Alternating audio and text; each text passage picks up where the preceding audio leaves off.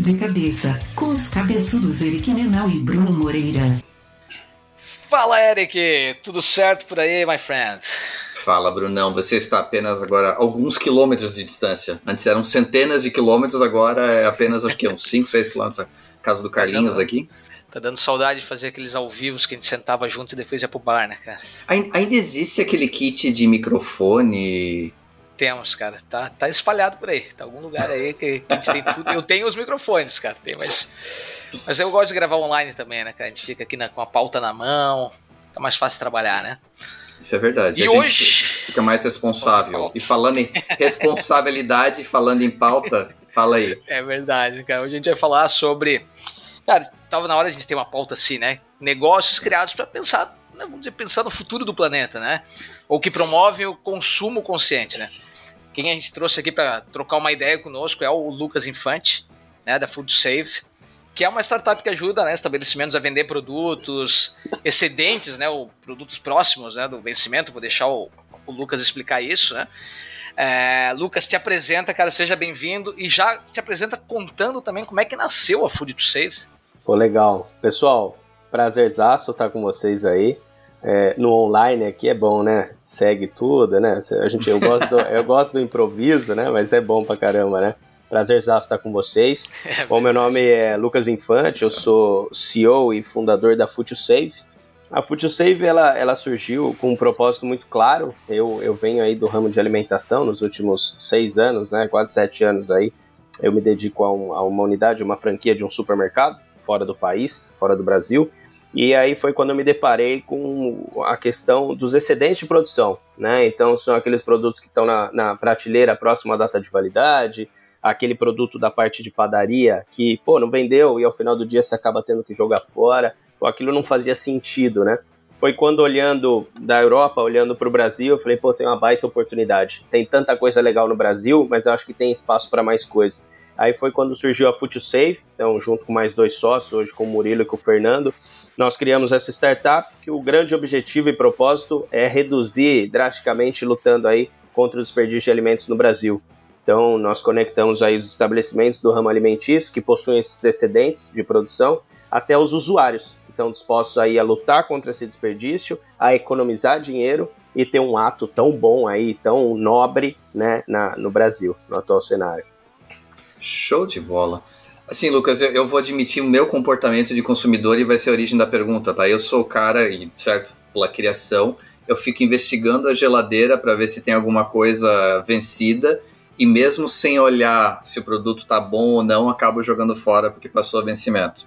Com o tempo, estudando o mercado, olhando o mercado americano, os dados do mercado americano, a gente vê muito a coisa de é, o volume, primeiro a, a, questão de, do histórico da data de validade, onde a indústria alimentícia está envolvida nisso do ponto de vista de comercial mesmo, né? Tipo, de repente é, o produto está bom, mas coloca uma data de validade, seja por um, co um coeficiente de cagaço, como eu gosto de falar, né? Para evitar algum processo, seja pela questão mesmo de, de, de rotatividade de produto.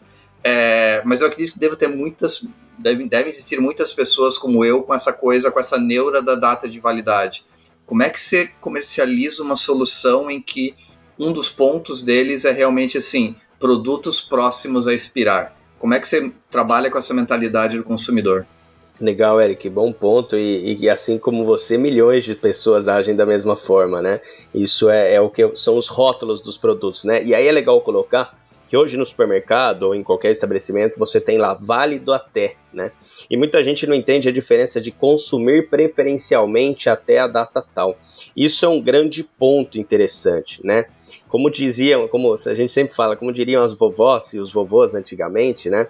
Tem essa de olhar a data, né? As pessoas provavam, cheiravam, se estava consistente, o sabor estava bom, coloca na boca, né? Dizia a vovó, não vai morrer por isso, né? E hoje em dia, né, tanto rótulo, tanta informação, tanta geração de conteúdo, a galera, pô, vou lá e jogo no lixo, como você colocou, e, e é infelizmente uma realidade, né? É uma realidade isso.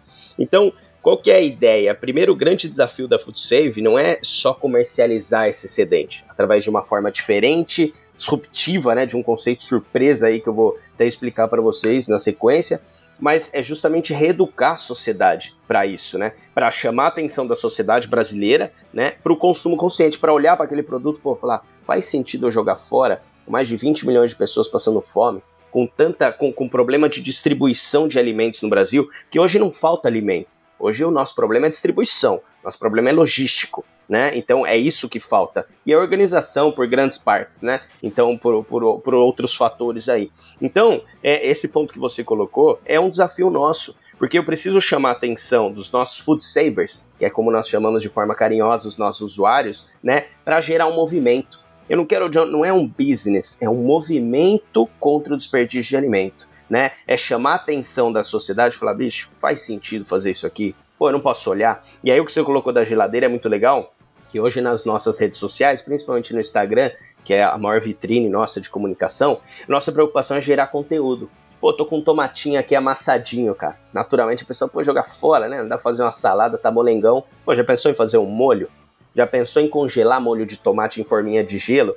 A gente lança umas coisas lá super legais, né? E o pessoal fala, pô, é difícil? Porra, não tem nada de difícil. É só ter um pouquinho de bom senso de falar, pô, eu posso tomar essa atitude. E faz tanta diferença, cara porque aí você revê todo o seu, o seu hábito, a sua forma de consumo, você impacta outras pessoas. Eu não preciso ir muito longe. A minha esposa, ela sempre olhou para a data como você colocou. Ixi, isso aqui já venceu. Falei, não, mas vence hoje. Não, mas já tá ruim. Falei, bicho, mas vence hoje meia-noite. Não, não, eles nem querem ser. Aí acabou, né? Cafute o save já não tem argumento, né? Porque aí não tem o que fazer. Se eu não mudar dentro de casa, eu vou mudar onde, né? Então o exemplo tem que vir de casa, né?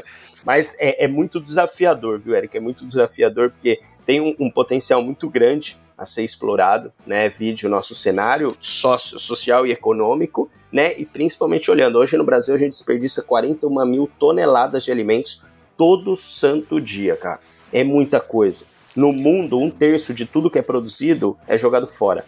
Então, não, não fecha essa conta. Essa matemática não fecha. Então, a nossa luta é essa: é, é por um lado, convencer essas pessoas, mostrar a oportunidade que tem ali de comercializar aquele excedente, de dar uma nova oportunidade para uma refeição.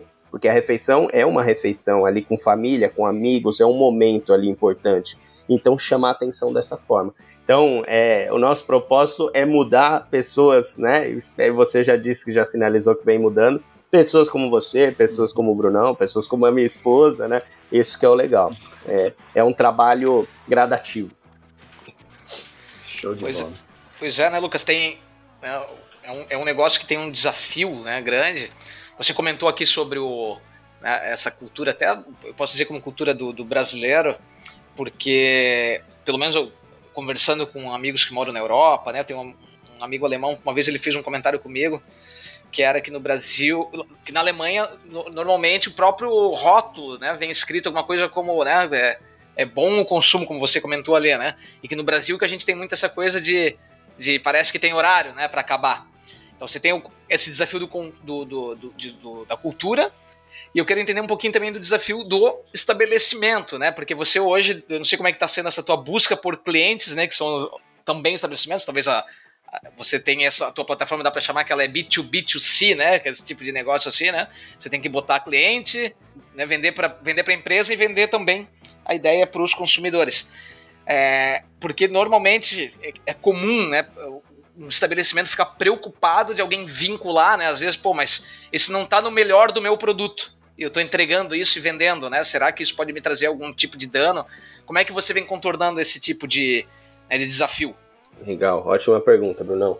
É, hoje, sim, nossa plataforma, perfeito como você colocou, é um B2B2C, né? Então hoje a gente tem um eterno equilíbrio, tem uma balança, né, que eu chamo, que é equilibrar demanda e oferta. Né? Então eu, eu tenho um excedente por um lado e eu tenho usuários interessados a comprar esses excedentes, economizando e fazendo o ato de salvar os alimentos. Hoje o nosso desafio com o estabelecimento, primeiro é convencer os tomadores de decisão, né? Então as pessoas que, que realmente vão assinar ali, entender o propósito, é que eu sempre falo, não é só entender o business, né? O, o, ponto financeiro, o quanto eu monetizo aquele excedente que antes era jogado fora.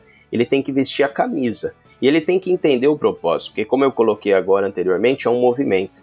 Se o estabelecimento entende isso, e ele entende a importância, obviamente que a marca dele está atrelada com a Food Safe, né? E que uma pessoa vai utilizar aquele alimento, aí faz sentido para gente. Então a gente tem uma seleção nossa interna desses estabelecimentos, né? De apresentar o modelo, apresentar o conceito e os resultados que a gente já vem colhendo com o início, né? A gente já tem, vai completar sete meses de vida. A gente iniciou ali de forma muito, né, startupeira total, como eu coloco, que é pelo Instagram. E aí a gente lançou um site, né, para ficar algo, né, mais apresentável, porque no início eu e o Murilo, que fomos os, o, no início, a gente tinha uma polinho e muita força de vontade, porque não tinha um tablet com conteúdo, não tinha, era o modelo. Então, hoje fica mais fácil, né? A gente foi trazendo alguns, a gente tem algumas redes é, relevantes na plataforma já, a gente já tem redes de hortifruti relevantes na plataforma, de cafeteria, é, grandes redes também de, de padarias, as principais padarias da capital. Nós estamos em São Paulo e ABC atualmente, né? Estamos indo agora para Campinas em dezembro. Então é, ficou mais fácil. Mas o, o, como que a gente faz isso? A gente apresenta o modelo, mostra para eles o seguinte: a proposta de valor é outra né? A expectativa que eu gero no nosso usuário é completamente diferente daquele cliente que vai lá tomar um café de manhã, aquele pão de queijo que acabou de sair do forninho. Então ele vem motivado por um outro propósito. Então a, a linha, a, eu, eu, eu gosto de falar assim, eu gosto de alinhar muito a expectativa. Então a nossa comunicação é muito clara com os nossos usuários. É falar assim, são excedentes, é um bom ato, você salva alimentos, evita o desperdício, mas a experiência de consumo é outra. E aí entra aquilo que a gente está falando agora há pouco. Como que eu reaproveito esse alimento? Então todo canal tem que fechar. Hoje não faz sentido para mim os nossos usuários comprarem uma sacola, que hoje o ticket médio nosso é R$15,99, com produtos que poderiam custar de 50 a 60 reais. Então, um baita desconto, né? Então, quando o cara chega em casa, não faz sentido para mim ele pegar o que interessa e descartar metade da sacola. Então, o nosso trabalho vai além da venda da sacola. É mostrar para ele que fala, bicho, se você comprou, aproveita, doa, dá pro vizinho, dá pro porteiro. Veio muita comida, você não vai comer? Doa pro vizinho. Cara, isso acontece de forma tão natural e a gente fica tão feliz e tão emocionado com, com, com isso, cara, que é tão legal. E, e, a gente recebe todo dia no Instagram pessoas marcando a Food Safe falando: Meu, comprei aqui uma sacola da padaria, veio tanta coisa, dei pro vizinho, dei para quem um gostava, para quem um gostava, dei para todo mundo. Cara, isso é muito legal. Então, a forma de convencimento ela tem sido natural. A indicação tem sido um trampolim muito bom pra gente assim, é, é muito legal. O próprio usuário vai na padaria hoje, oh, meu, vocês não têm Food Save? O que vocês estão fazendo com excedente? Cara, isso é sensacional. Tem padaria que chegou até a gente de São Paulo e falou, meu, tem gente vindo aqui perguntando o que eu faço com o meu excedente, cara. O que, que vocês estão fazendo na cabeça do cara? Eu falei, olha, que bom que a gente tá fazendo isso, né? Então é, é dessa forma. Dá para criar o selo Food Save, né? De, de empresa. Já criamos. Já, já criamos. Ah, ah, é. Sacada boa. Já, já, temos selo. Nós que lutamos legal. contra o desperdício. Somos um food saver, né? É legal, nós temos já um selo para os estabelecimentos parceiros. Ô Lucas, ah, tem que, tem que aproveitar aqui e dizer, né? explica um pouquinho dessa até essa mecânica de vocês, né? Você é, é uma coisa meio sacola surpresa, um Kinder Ovo ali, né? Que o pessoal compra. Explica mais ou menos como é que funciona essa dinâmica da Food Safe. E, e, e, deixa só completar a pergunta do, do Brunão, só na questão realmente que eu, tu falou em hortifruti grangeiro e falou em, em hortifruti falou em padaria tem uma dinâmica diferente, porque quando eu falo em hortifruti, eu estou falando em produto de alguns dias. a questão do tempo é diferente da questão da padaria que preparou aquele produto durante o dia. É, a sacola o cara compra à noite. Como é que é essa questão do, do uso realmente na prática do aplicativo?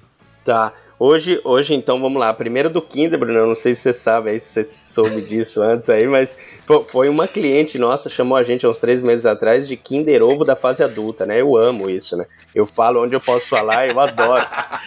Fomos rotulados de Kinder Ovo da fase adulta. Eu falei, meu, melhor forma, porque para mim, tirando o, o preço que tá o Kinder Ovo, né? O nosso é mais barato, né? Mas é sensacional esse rótulo, né? Então achei legal. Então, assim, o nosso conceito, eles são três tipos de sacola tá? Então elas podem ser doces, salgadas ou mistas, né? É, é claro que o, o, propósito é muito mais forte, mas por que não facilitar, né?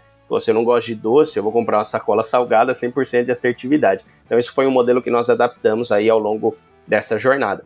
Então, hoje, basicamente, a pessoa seleciona, o excedente ele não é previsível, então hoje você abre o app, né, ou pelo website. Abre lá e você vai ver, coloca o seu CEP, você vai ter um raio lá, né, uma distância próxima a você, e aí você vai falar, pô, é, padaria tal, tem lá disponível. Pode ser que no dia seguinte ela não tenha, depende do dia que ela tiver excedente. pô, essa padaria é legal, me amarro, vou, vou comprar. Que é, pô, tem sacola doce e salgada. Aí você compra lá, por exemplo, sacola de R$15,99 doce.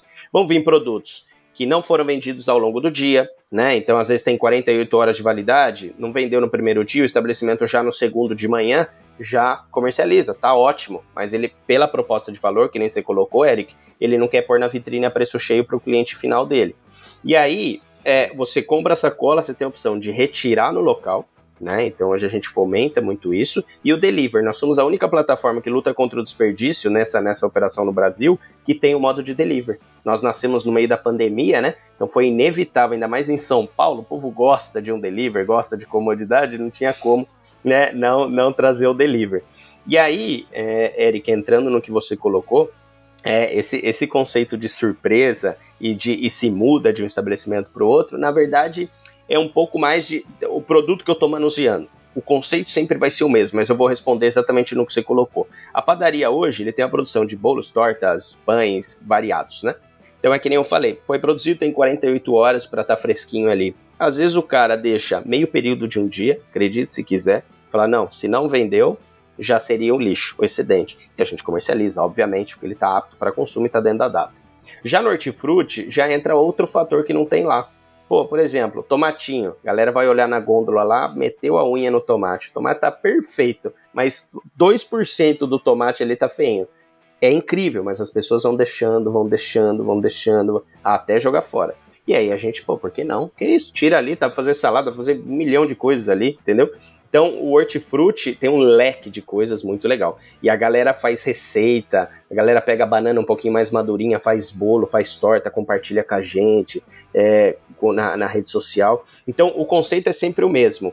A gente se adequa e a gente faz um treinamento muito específico e focado no local. Então, por exemplo, a gente tem restaurantes de buffet aquilo, né? A gente tem um grupo legal em São Paulo, a gente iniciou há um mês, né? Meus, são do, são 15 lojas, em, 15 unidades em São Paulo.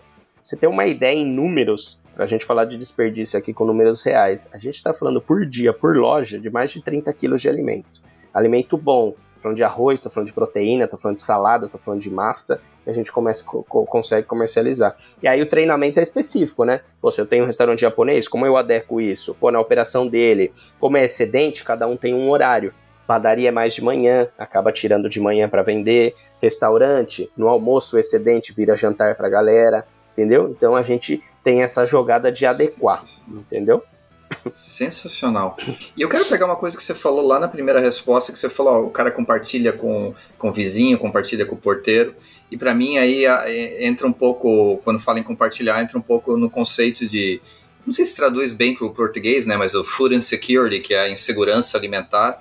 E eu sei que o negócio de vocês, baita conceito de negócios, vai dar dinheiro, mas tem uma ligação muito forte com a questão de realmente tentar acabar um pouquinho com, também com a insegurança alimentar, né? Com essa coisa de o, o cara que participa, que, que compra a cultura da empresa, vai querer compartilhar, vai querer ajudar esse processo, né? Porque como você falou, não é a falta de comida, é a, é a problema de logística e problema de distribuição e o problema econômico, né? Socioeconômico. É, é, como é que é no, no core, assim, no, no, na visão da empresa, como é que vocês estão conseguindo trabalhar com isso? Se é um projeto existente, se é um projeto para o futuro, como é que vocês conseguem juntar esse conceito já de um modelo de negócio que a gente na ponta é o consumidor, mas também pode ajudar a trabalhar um pouquinho com essa questão da insegurança alimentar. Legal. É, tem, tem uma coisa muito interessante que no, no, no primeiro trimestre do ano passado, né, foi em março, exatamente, foi março, isso, que foi sancionada uma lei, né, que permitia a doação, né, de alimentos dos estabelecimentos do ramo alimentício. Antes não era, não era aprovada, não foi oficializada essa lei e agora foi sancionada, né, há cerca de mais de um ano atrás, no, no início da pandemia.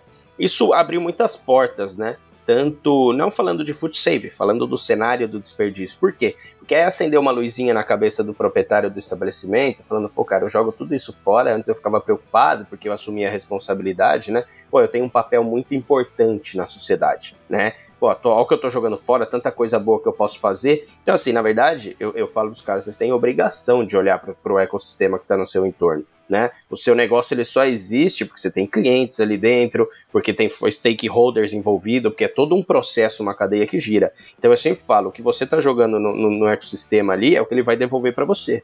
Então você tem que ter essa linha de raciocínio. E aí o que você coloca entra muito no, no, no lado da food save, que é, é trabalhar essa reeducação, que nem eu coloquei, das pessoas entenderem o papel delas. Por isso que eu gosto de falar de movimento. Porque justamente o que a gente quer promover no Brasil inteiro no Brasil inteiro, todos os cantos, essa é a proposta da Food Save, é as pessoas olharem para o desperdício. Não, não é. Não, a gente não está preocupado, ah, porque é a Food Save. Isso vai ser uma, uma alavanca, né, para gente, para ter o crescimento. Mas o grande resultado que a gente quer ter é reduzir esse desperdício e que as pessoas comecem a rever o dia a dia dentro de casa, né? A gente sempre fala, né, igual outra coisa que eu sou muito gosto, né, e vivo na prática, é a questão da reciclagem. Né? Então eu tenho tudo separadinho em casa. É o nosso papel, cara. Eu tô dentro de casa lá, eu tenho que fazer. Ah, não, porque na rua o pessoal mistura, porque. Meu, você tá fazendo o seu papel? Faça a sua parte primeiro, para depois você questionar o que acontece lá fora. E aí é o que a gente quer promover com o desperdício. Cara, eu tô, eu tô olhando. A galera vai no mercado hoje, é, é, é frenético o consumo, né? Eu venho desse, desse segmento agora. Eu preciso ter, sei lá, o Danone da marca X, né? Tem 90 tipos de fruta, né?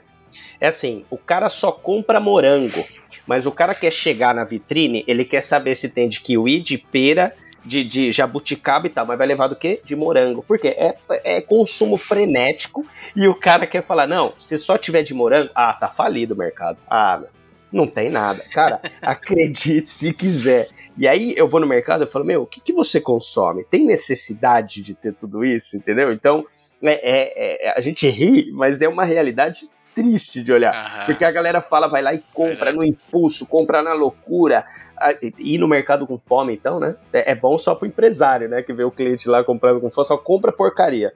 Compra um monte de coisa, joga um monte de coisa fora. Ou e venceu na geladeira, abre a geladeira, joga fora, vai comprar de novo. Então o que a gente quer é realmente provocar as pessoas com esse tema tão relevante, cara. Porque não faz sentido, né? Nós três aqui somos privilegiados a gente tem um prato de comida em casa, tem uma casa, tem a opção, livre escolha de ver o alimento que você quer comer, né? E tantas pessoas que não têm acesso a nada, né? E por N fatores, né? Mas não tem nenhum prato de comida. Isso é o, é o, é o pior da dignidade humana que a gente pode falar, que é não ter um prato de comida, né? Não saber o que vai comer.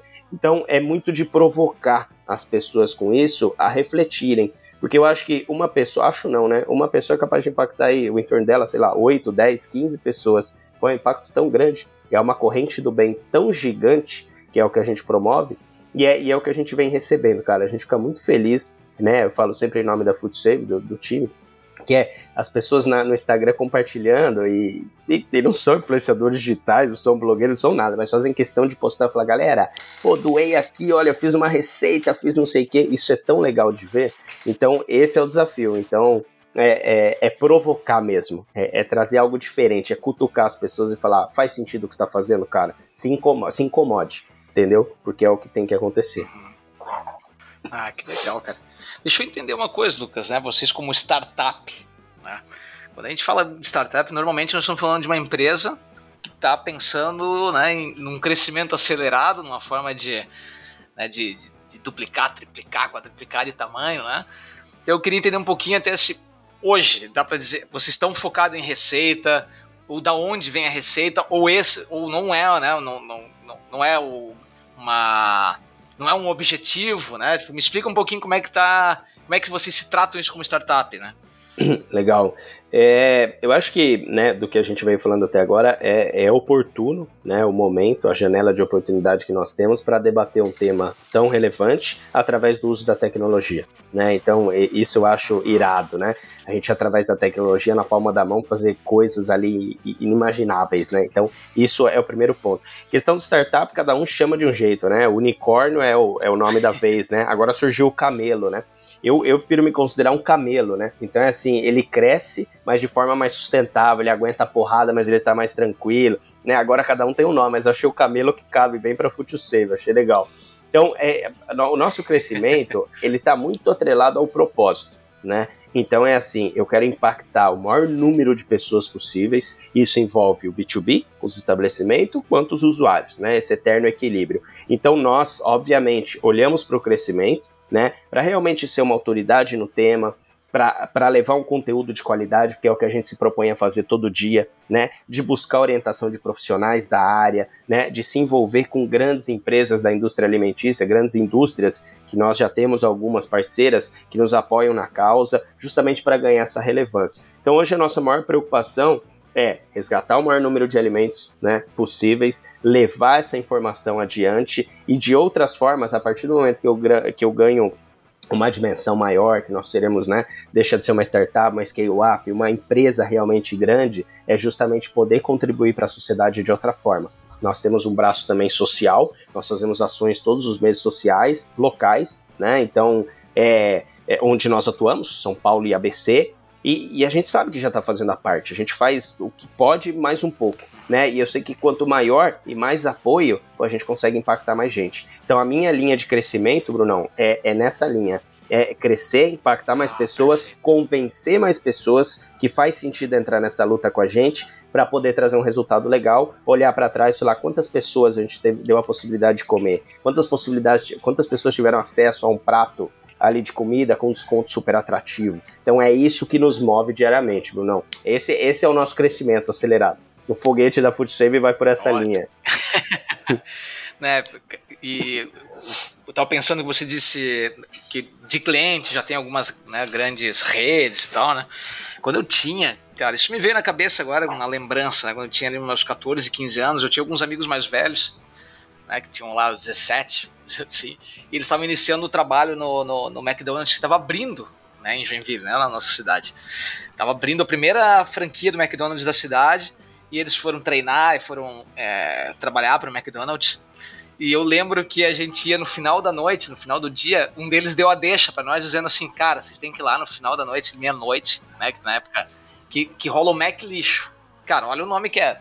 Eu dizia, tá, qual que é a história, cara? Ele dizia, tipo, é um monte, cara, de hambúrguer que sobra, que foi feito no dia, que tá gostoso e tal, só que a gente não. O McDonald's, como. Isso deve ter mudado, né? Espero eu, né? Senão. Mas é no final do dia sobrava esses hambúrgueres e eles jogavam no lixo. Às vezes esse nosso amigo reservava para nós o drive-thru, às vezes a gente abria caçamba de lixo. Cara, olha só, velho, abria e comia o lixo. Comia, comia os pacotes que estavam ali. Porque o nosso amigo dava deixa, dizendo, né? Pode ir, cara, tranquilo, que é só, né? Que tava ali, cara, a quantidade de desperdício que deve ter uma empresa que nessa, que, que imagino que isso, né, isso já faz aí seus 20 anos, né? Quanto, quanto que você conseguiria, né, cara, botar num, em algo que nem a to Save, né? Para alimentar a galera, cara, tipo, é, é incrível quanto uma franquia, quanto uma, uma grande rede dessa tem de desperdício, né? Eu espero que em algum momento esses caras consigam, né, tenham, consigam vir para dentro, né, de uma empresa como a Food Safe, né, uma, uma iniciativa como essa, para ajudar o mercado, né? Tipo, eu lembrei disso. Foi só uma lembrança, tá, Eric? Eu só tô aqui tendo essa lembrança. Não, é que eu, eu, eu, deixa, deixa eu te perguntar, Brunão, como é que era na tua, na tua franquia de calzone na época? Tinha Nossa, muito é desperdício. É, eu, já, eu já quebrei o negócio de. Né, já Todos nós já quebramos um negócio, cara. Todo mundo já quebrou algo. Esse é um, né? Eu, já, é, esse foi um de alimento que eu quebrei, né? Ah, cara, o que acontecia no final do dia era que a gente, eu e meu amigo, que o apelido dele é gordo, nós comia tudo. Era, a gente comia tudo.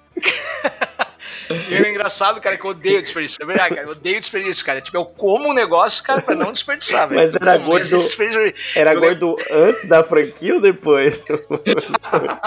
o apelido dele era magro. Não, mentira. Mas o. Acabou. Não, a gente fazia. Cara, mas era. A própria franqueadora nos dizia assim: ó, vocês têm que ter todos os calzones, né? Os, os seus calzones ali é, com sabores prontos para alguém venha já tenha o tempo rápido de fazer. Cara, só que a gente passava por cima disso e dizia, bicho, sempre fica sobrando lá aquele calzone de sabor, sei lá, sorvete de brigadeiro. aquela, aquela, coisa que não tinha nada a ver, que ninguém pedia. Daí a gente dizia, cara, não vamos fazer. Quando a pessoa vir aqui, a gente vai dizer pra ela, tu espera cinco minutos, ele vai vir quentinho. E aí eu lembro que a franqueadora batia lá e dizia assim, ah, não, cara, vocês não podem, tem que deixar pronto. Cara, nós jogava fora um monte de calzone no final do dia. É, eu levava para casa e engordava, né, cara? Ia infartar no final. Não ia, fal... não ia falir, mas ia infartar, né? Mas é Só... incrível, assim, cara, como já tinha um conceito, né, para não salvar a comida, né? Claro, mas essa, essa dieta do calzone aí, mas é legal, já é um food saver, né? Porque é, incomoda, não incomoda? Você é, olhar lá, bicho. Eu e, sou um food saver. E aí, e, e, você olhando no dia a dia, todo santo dia, fora, né, o negócio ali, você já tá vendo que vai jogar fora, né? E aí tem muito do conceito da marca, né? Você falou um negócio legal. Em supermercado, a, a minha unidade lá também era assim, é, é uma marca conhecida, e os caras falam, não, tem que ter isso, tem que ter isso, aqui não pode tirar, isso aqui é obrigatório, é uma marca muito forte e tal. Meu, mas eu sei que vai pro lixo. Eu sei que os caras não comem o Danone de jabuticaba, por exemplo. Meu, não vende. Tá aqui os números. Não, tem que ter pela visibilidade. E aí você tem que ir criando formas alternativas de diminuir e tal a quantidade que chega, a exposição, fazer uma oferta, colocar um preço diferente. Mas é, é, é porque é, é, uma imposição da sociedade, né? A galera tem essa necessidade, né? Ah, tem que ter a vitrine tudo lá exposto, né? É surreal. Mas com certeza, voltando lá à época que você revirava caçamba, eu não tenha dúvidas que o nosso objetivo é trazer grandes marcas, né? A gente já, já conta com algumas e a nossa proposta é justamente isso, porque, claro, né? Quando você tem grandes apoiadores, né? Grandes nomes que já tem uma história super sólida te apoiando, com credibilidade e tal, pô, é muito mais fácil, né? Então, é, esse é o, o meu objetivo, o nosso objetivo aí, é chamar cada vez mais atenção, não só de usuário, mas principalmente da indústria alimentícia, né? Que é o principal. E assim, eu não sei que, o que, que vocês enxergam na empresa, Lucas, mas falando em expansão geográfica um dia, é, o conceito, as franquias vão te, vão te ajudar em algum momento nisso, né? Se você conseguir emplacar a Food Safe com algumas franquias de refeições e alimentação, realmente a expansão geográfica ajuda muito, né? Sim, e, e, ainda mais no Brasil, né? Que o crescimento exponencial de franquias aí de presença nacional. Hoje a gente tem uma franquia, tem umas, algumas redes de franquias de, de bolos famosa no Brasil, aí a gente já tem vários pontos, né? A gente tem rede de cafeteria também, é, temos redes, né? Um grupo grande de hortifruti também que a gente tem, tem avançado bastante. Então, assim, são nomes que eles estão no Brasil inteiro. E, e, e, quando funciona o movimento aqui onde a gente iniciou o trabalho em São Paulo, eu tô falando que eu posso pro norte, a sul, nordeste, centro-oeste. Isso é legal. Isso aí se tocou um ponto sensacional. Aí se o cara tem lá 500 lojas no Brasil, são 500 pontos. Aí você pega como base uma loja sei lá, que nem eu comentei, for 30 quilos, pô, multiplica isso nos 500 por dia. É um absurdo, cara. Entendeu? A, a, o, o, mar de possibilidades, sem sombra de dúvidas. Então, esse com certeza é um canal de crescimento absurdo, né? É porque essa expressão que você usa, e eu acho que tem a cara da tua empresa, que é o movimento, né? É, a partir do momento que você consegue expandir geograficamente para uma ou duas, três franquias, eu acho que o, o, o, local vai vir, né? Porque, tipo, aí o pequeno restaurante vai ver, pô, os caras do, sei lá, da franquia do Bruno estão estão tão trabalhando com o selo do Food Save. Deixa eu também, quero ver o que, que é isso. Eu acho que ajuda na, na expansão do movimento em si, né? Total, Eric. E é legal, é que é o que você falou, eu entro num bairro lá em São Paulo e tem uma padaria legal e tenho, sei lá, uma cafeteria. É natural os outros proprietários, os outros estabelecimentos entrarem em contato com a gente. Porque primeiro que o meio, né, as pessoas se conversam muito, né? Principalmente falando de padaria aqui em São Paulo, né? Um mar de padaria, se tropeça em padaria. e não é só padaria, né? Padaria, daqui a pouco vem de carro dentro da padaria, porque a padaria ocupa um quarteirão inteiro, é gigante, né? E aí é, ela se conversa, aí você fecha lá.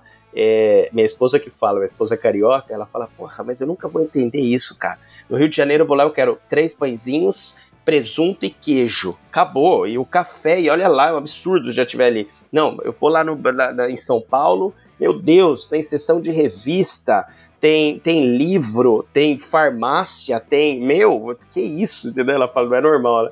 Só um parênteses aí que São Paulo é assim.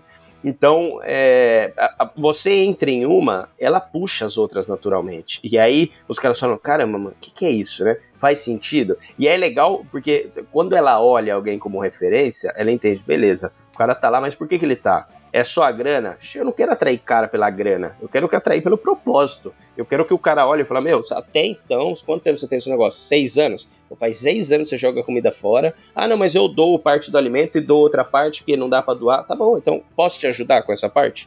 Pensa no bem que você tá fazendo. E aí um puxa o outro, né? É o que você falou, é o movimento. É o movimento do bem aí, né, que a gente gosta de falar. Que é muito legal. E, e nesse B2, B2B2C, e aí eu falo por eu e o Bruno nessa. É, a, a, nossa geração é muito difícil de mudar, né? Tipo, você pega a coisa do cara, ah, porque na minha época era assim e vai ser assim. É, na, na, na, ponta ali no sino, no, no teu consumidor final, você vê um cohort de um consumidor mais jovem, você vê uma, ou eu estou enganado, de repente uma galera de mais idade está começando a adotar essas ideias, assim, como é que vocês estão conseguindo é, que, que esforços de marketing vocês estão fazendo de acordo com os grupos de idade na, na ponta final? Legal. Eu, eu, eu, sempre gosto de exemplo, né, da vida real, né, cara? Aí eu, eu gosto do exemplo do meu pai. Meu pai, né, já, é, eu não posso falar, né, ele vai ouvir, né, é mais velho, né, mas é, eu falo que a mentalidade é jovem, né? E aí quando, quando eu falei para ele, né, o amigão meu, né, peguei e falei, ô pai, uma ideia aqui, vamos criar, vamos lutar contra o desperdício. Pai, como? Não, pô, uma parada surpresa. Pô, como assim surpresa, bicho? Aí ele fa... eu falei, não, pô, a gente vai lutar contra o desperdício, é uma sacola doce, sacola salgada. Mas o que, que vem na sacola doce? Falei, porra, é surpresa, né, meu? Pô, mas que surpresa, bicho. Como que você quer lutar o desperdício a galera vai achar que é surpresa? Falei, porra, pai, peraí, para pra entender. Meu, esse aí eu já comecei a entender a dificuldade de cada público e a comunicação que eu ia ter. Meu primeiro desafio foi meu pai. Eu falei, pai, calma, vamos começar diferente o discurso aqui. E aí, quando a gente começou na rede social, porque hoje, qual é o nosso canal? É o digital, não tem outra, né, cara? Quando a gente começou no Instagram, a gente ficou muito preocupado em falar, eu quero desde o primeiro dia, do day one, mostrar qual é o nosso propósito e mostrar qual é o nosso objetivo claro, né? Com conceito de surpresa, com desperdício e tal. E aí a gente foi recebendo esses feedbacks naturais, né? Hoje a gente tem um público muito dividido. Eu não consigo falar assim, é, porra, Lucas, eu tenho hoje, tenho jovens, eu tenho cases, por exemplo, a gente tem grupos de universitários que meteram lá no, no grupo do Facebook, galera, comida boa, com precinho camarada, vida de universitário no perrengue, padoca boa, vou comprar sacola. Esse é um público, esse é o tipo, tem um tipo de comunicação.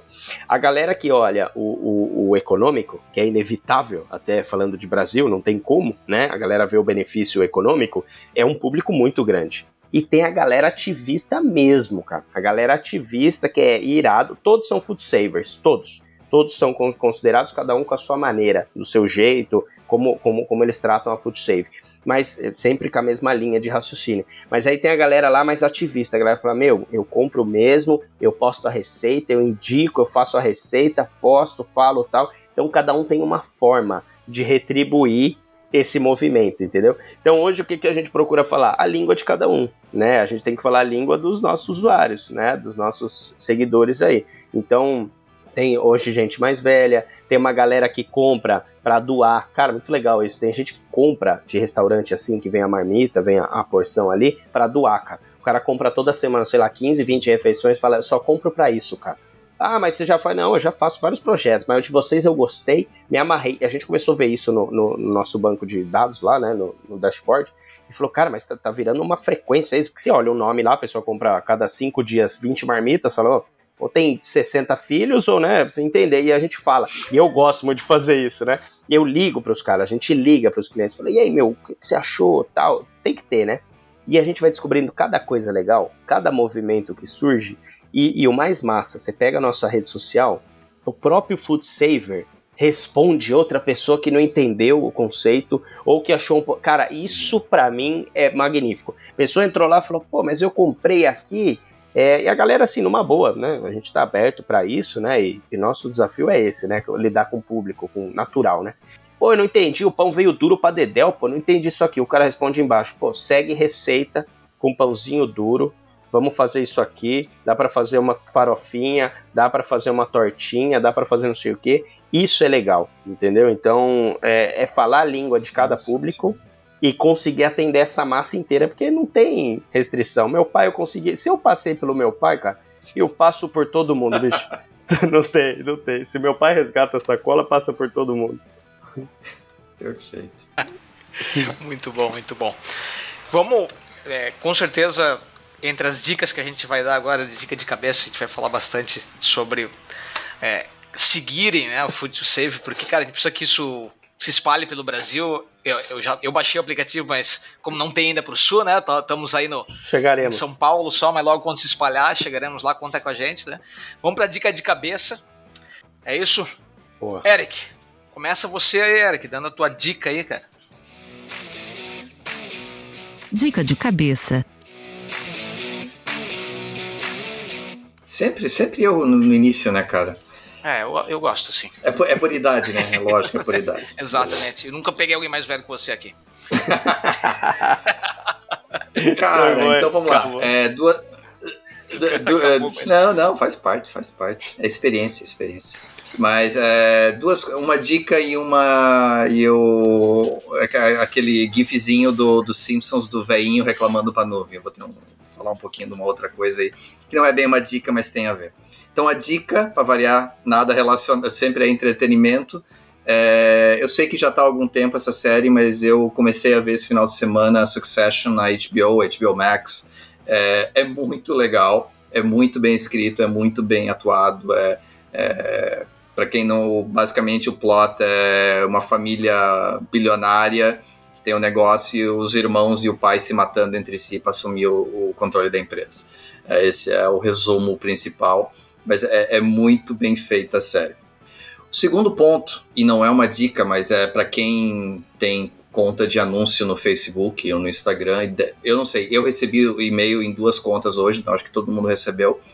É, e ficando já o disclaimer, com todo o respeito e admiração ao Facebook ao que ele representa para as pequenas empresas, é, mas vem um e-mail é, falando da, que eles vão mudar um pouquinho, e é até importante para quem tem, é, faz anúncios na plataforma, eles vão mudar algumas questões de direcionamento.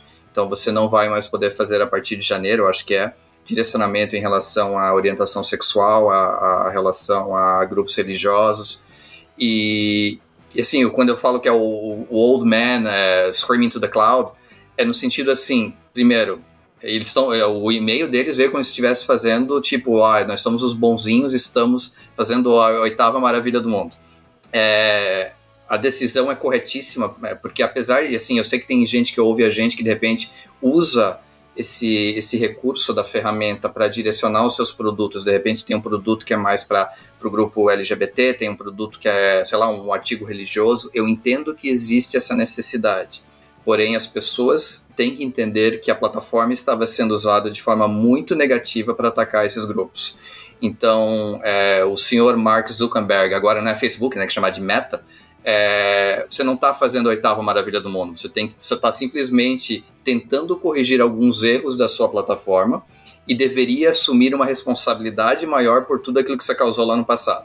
Então, é, para quem faz os anúncios, prestem atenção nisso, porque vocês não vão poder fazer mais isso a partir de janeiro. E existe um motivo por trás disso, porque essas comunidades realmente estão sofrendo demais com, com anúncios de, que estão aplicando eles assim de forma negativa. Então é isso. Muito bom, Eric. Bem lembrado, bem lembrado. Lucas, fica à vontade, manda a tua dica aí. Pô, vamos lá, pode ser duas?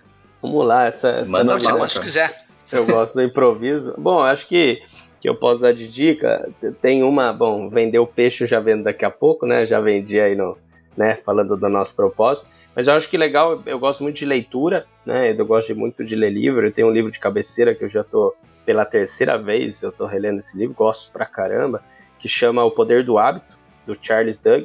É um livro super legal, ele é, não sei se já tiveram a oportunidade de ler, eu acho magnífico, eu acho que tem, é, eu tô relendo justamente que eu leio e marco, né, e eu gosto de, de ir marcando com a caneta lá, tudo rabiscado, que eu acho muito legal, ele divide o livro em três partes, né, ele fala primeiro dos hábitos das pessoas, a construção de um hábito, né, e a importância de um hábito no dia a dia das pessoas, ele divide depois nos hábitos das empresas, das grandes das corporações, né, e aí ele troca argumentos, né, de, de como é feito o teste do hábito no dia a dia, como no, no, eu correlacionar o hábito pessoal, o hábito das empresas e o impacto nos hábitos sociais das pessoas, né? Então ele faz uma correlação muito legal. Ele, ele toca vários exemplos, né, da, de redes, no, de grandes redes como Starbucks, por exemplo.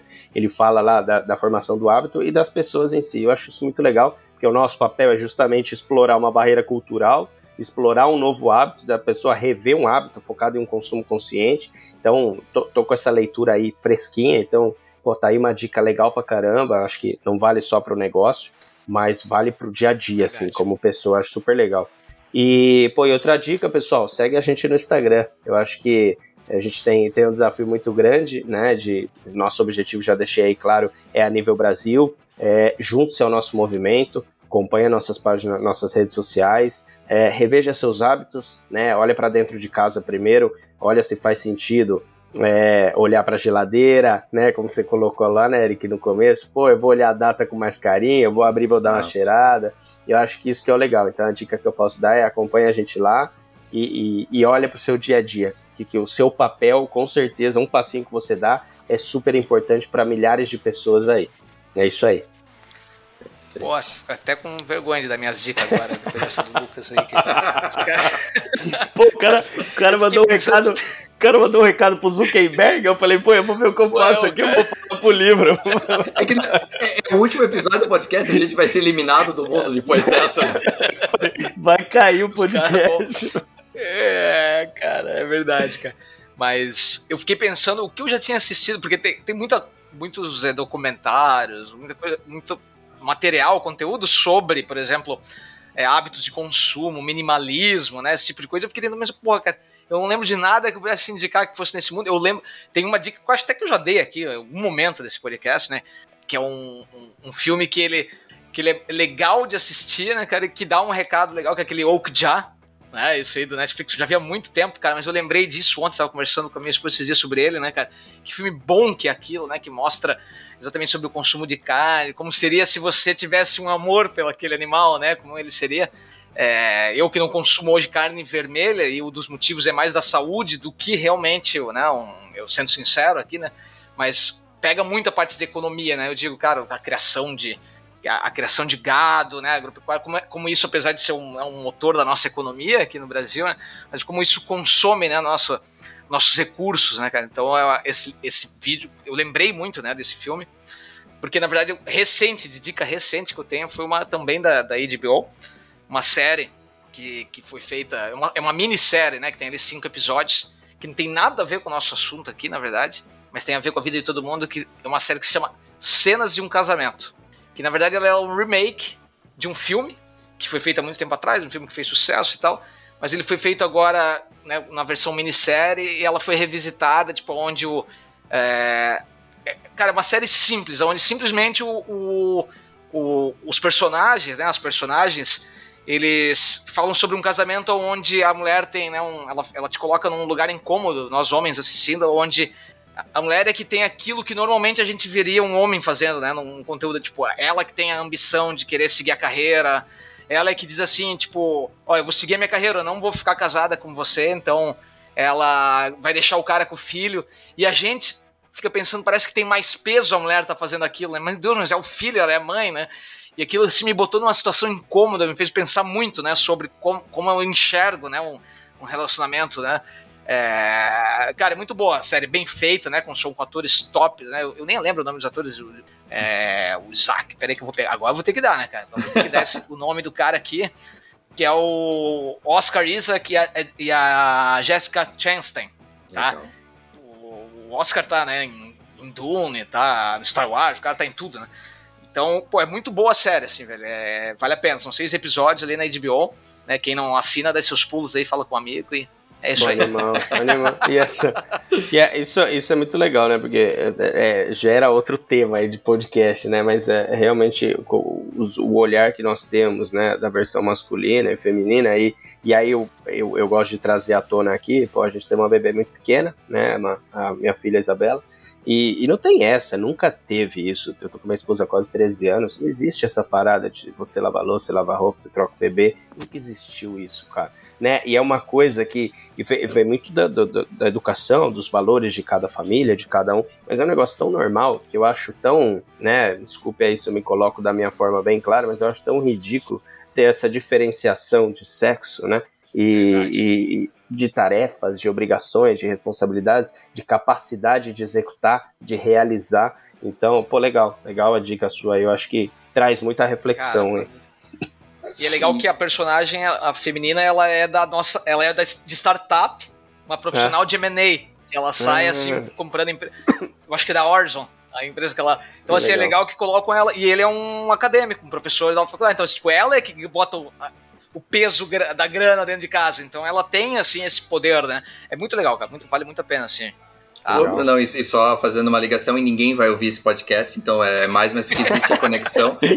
Antes da gente começar antes da gente começar. Não, não, não esse aqui, o que eu, o que eu vou falar agora. Ah, é... tá. É, pô, cara, não. Não, nosso, ei, patrocinadores, corta essa parte, todo mundo vai ouvir. Mas antes da gente começar a gravar, eu ouvi um podcast chamado Off the Looking Glass. Eu ouvi o primeiro episódio. e basicamente é de um é de um grupo. Tem um cara chamado Dan Lebatard, que ele saiu da ESPN e ele abriu a empresa dele já há alguns meses. Pesado, já foi, entrou, conseguiu um investimento pesado de 50 milhões de dólares e tal. E ele cria conteúdo bem diferenciado. E basicamente o conceito desse podcast é criar uma realidade alternativa é, baseado em se o esporte feminino fosse popular do jeito que deveria ser. Então ele mistura uma mistura entrevistas com atletas profissionais femininas e cria é, realidades alternativas, como a gente está nessa coisa do, do meta, né, de várias é, realidades alternativas, é, em mundos em que o esporte feminino te, tem o reconhecimento que deveria ter. Então tem a ver com essa coisa da, do empoderamento, tem essa coisa de mudar a nossa mentalidade como homem de vez em quando, de olhar assim, cara, a gente já tem que se adaptar, a gente tem que mudar a nossa forma de ver o mundo, que já mudou há muito tempo. Claro, já há muito, muito Pô, tempo. Dava um outro podcast mesmo. Pô, total, irado. Lucas, Lucas, a gente cara, pode te agradecer, obrigado, cara. Obrigado, Foi legal obrigado. demais, cara. Obrigado pelo teu tempo, obrigado por vir aqui é, doar um pouquinho aí da, do teu tempo para compartilhar informação que é tão importante para o planeta. E, e, e, claro, cara, todo o sucesso para Food to Save, teu negócio, porque são, é, o mundo precisa de negócios como esse, tá, cara? Sucesso. Isso Bom, eu, eu que quero agradecer pela oportunidade de bater um papo irado, um, papo super amigável, super tranquilo, acho que e na base do improviso, acho que é assim que tem que rolar, super legal, fluir de uma forma muito legal. Obrigado pelo espaço, para a gente falar de um tema tão relevante, que eu acho que o foco aqui não é food save, é falar do nosso movimento, é falar do propósito aí contra o desperdício, que foi super legal. E é uma baita oportunidade aí de impactar muito, vai, milhares de pessoas aí e, de falar. E segura Joinville, que logo menos a gente está chegando. Então, já tenho dois Food já Savers, é. já era, e a gente daqui a pouco está no sul. É isso aí.